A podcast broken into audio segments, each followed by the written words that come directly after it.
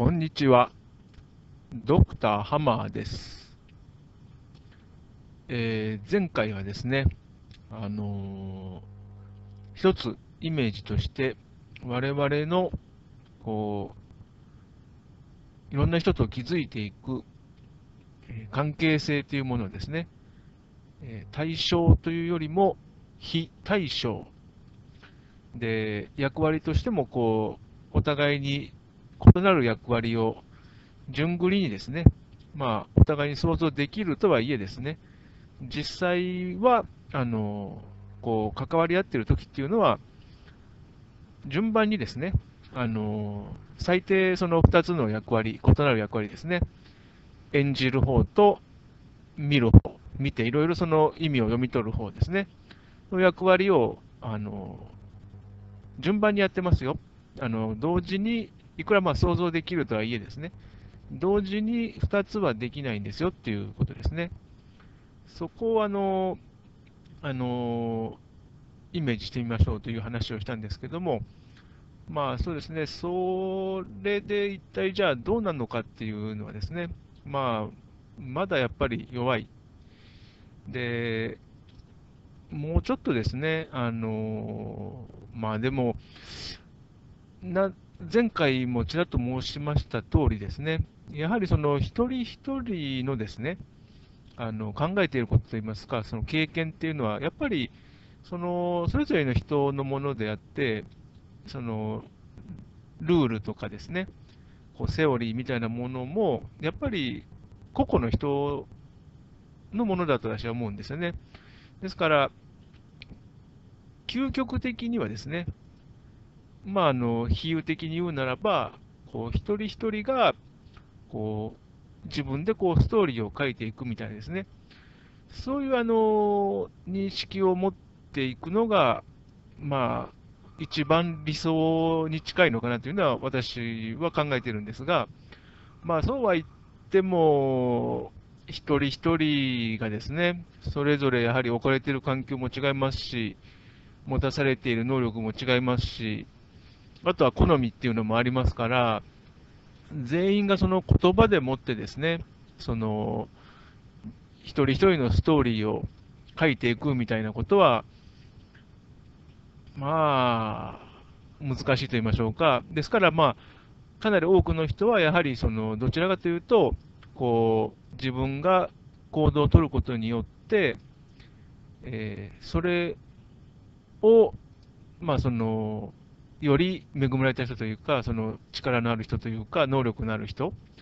にその意味を読み取られるっていうんですかね、そういうあの側に置かれるのかなと。で、まあ、それが、すすなわち、まあ、その、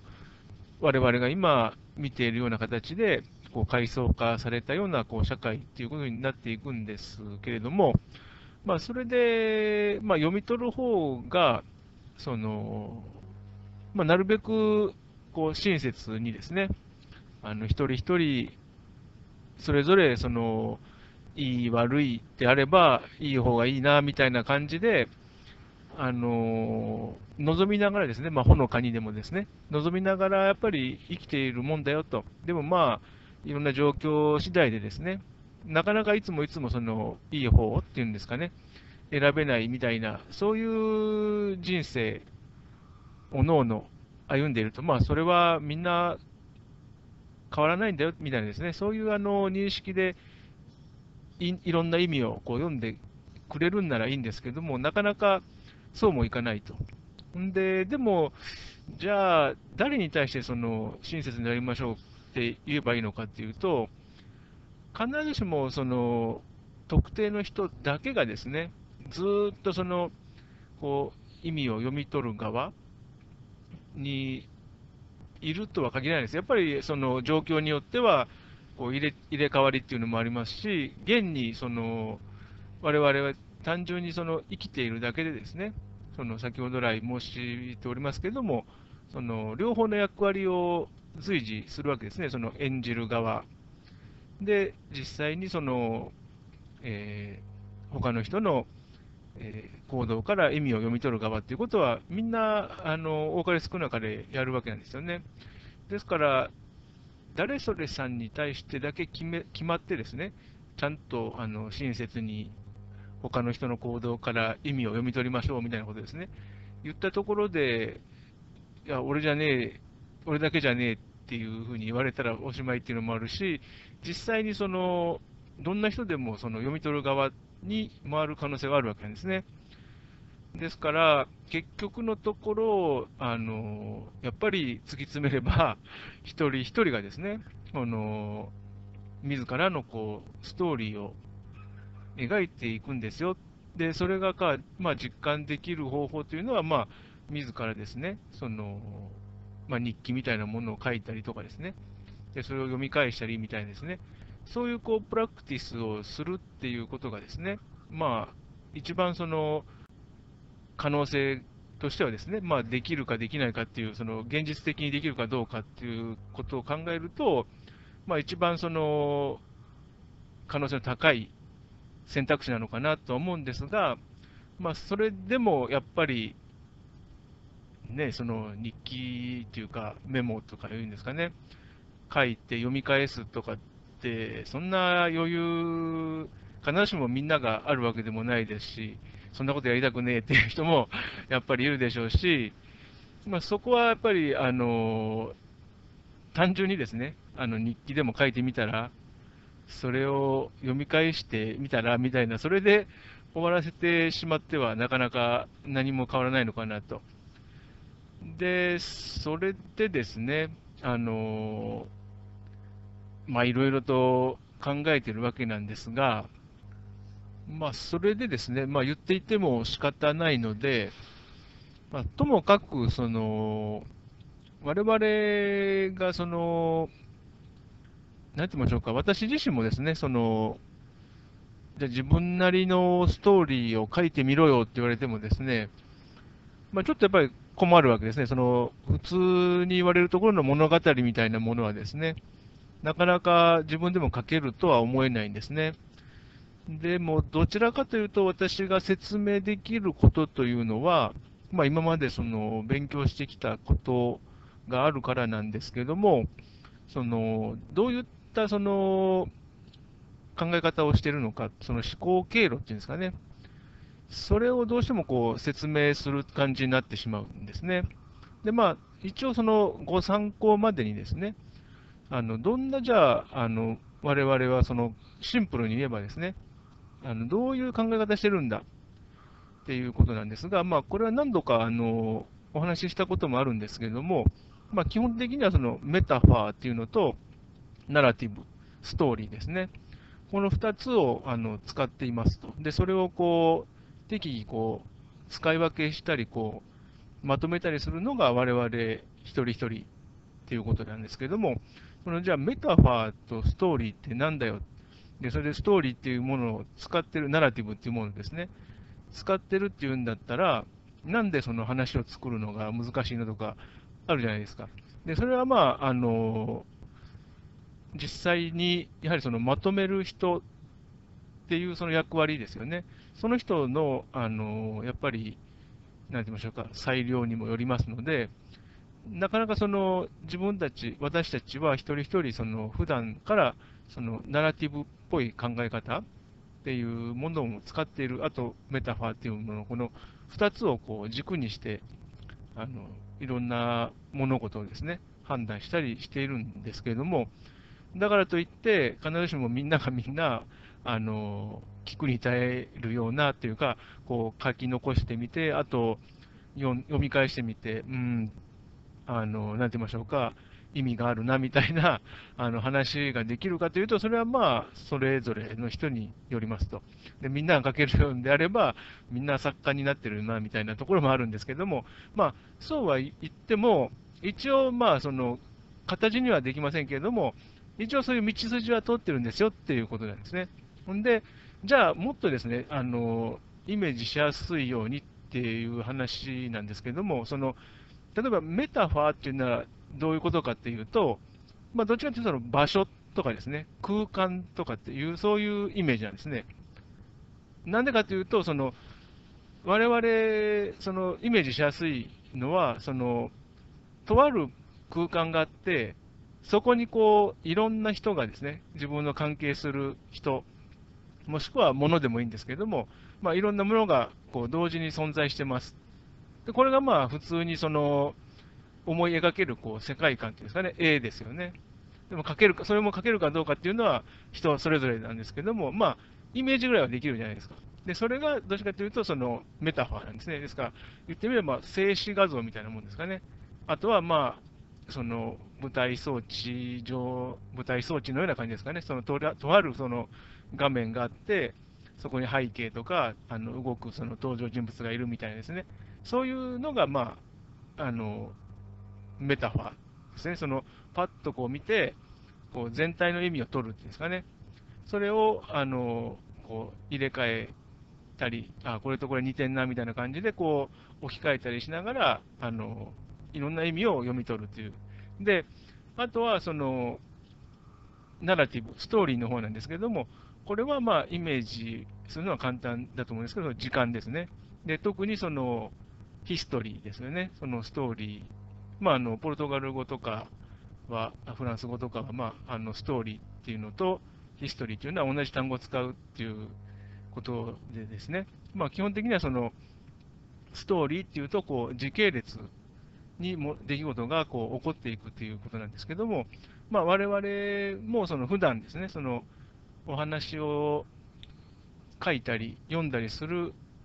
ってことはしてないですけれども、自然とその時系列の流れっていうものも認識できてるんですね。ですから、その、パッと見ただけで分かるそのメタファー的なですね、その理解。で、それプラス、あの、それが、一応だからまあ両者その補強し合ってる感じですね。ですから、そういうその場面場面っていうものが、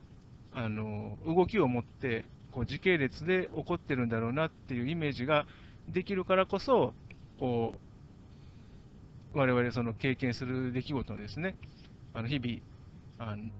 出あの出くわす物事とかですね、それがなんとなくこの理解できるという。で、まあ、それを実際に我々は、その両方のメタファーっていうのとナラティブっていうのを軸にして、それで、あの、認識、あの、物事、世の中の物事をこう認識していると。そういうことなんですね。はい。えー、それでですね、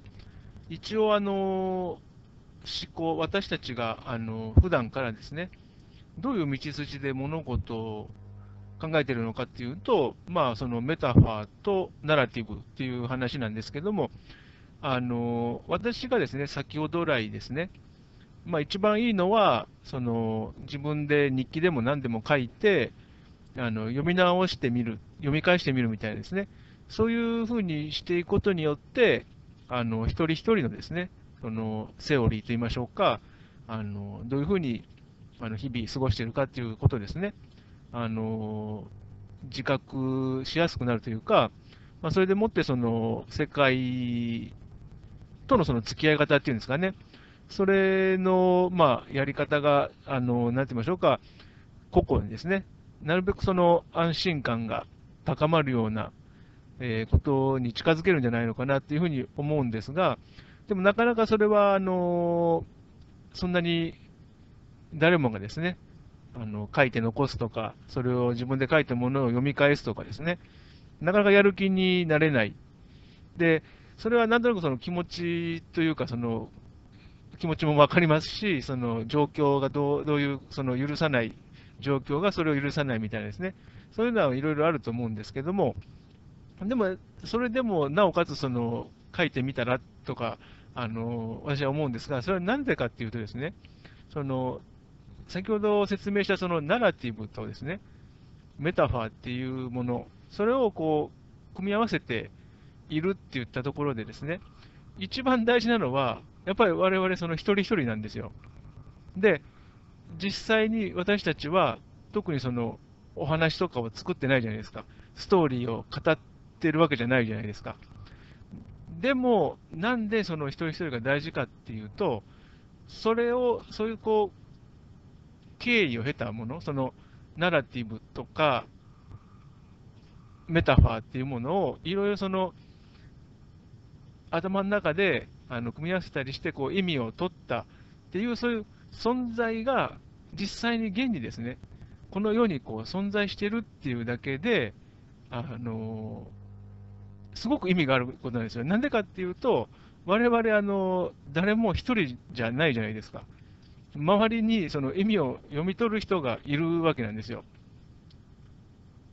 だから、あの結局ですね、あの何が言いたいのかというと、私たちはそのその今まで話したそのメタファーがどうの、ナラティブがどうのっていうのがなかったとしても、現にあのみんな一人一人この世の中にこうあるわけですよね。で、それをお互いそのこう認識できるわけなんですよ。で、そそういう形でその世の中成り立ってるもんで、その、なんて言いましょうか、我々が普段ですね、思ってる以上に、あの、ただ、この世の中にこうあるだけ、別にその、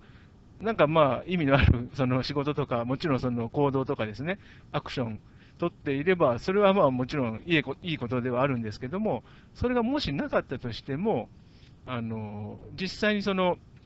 機能としてですね、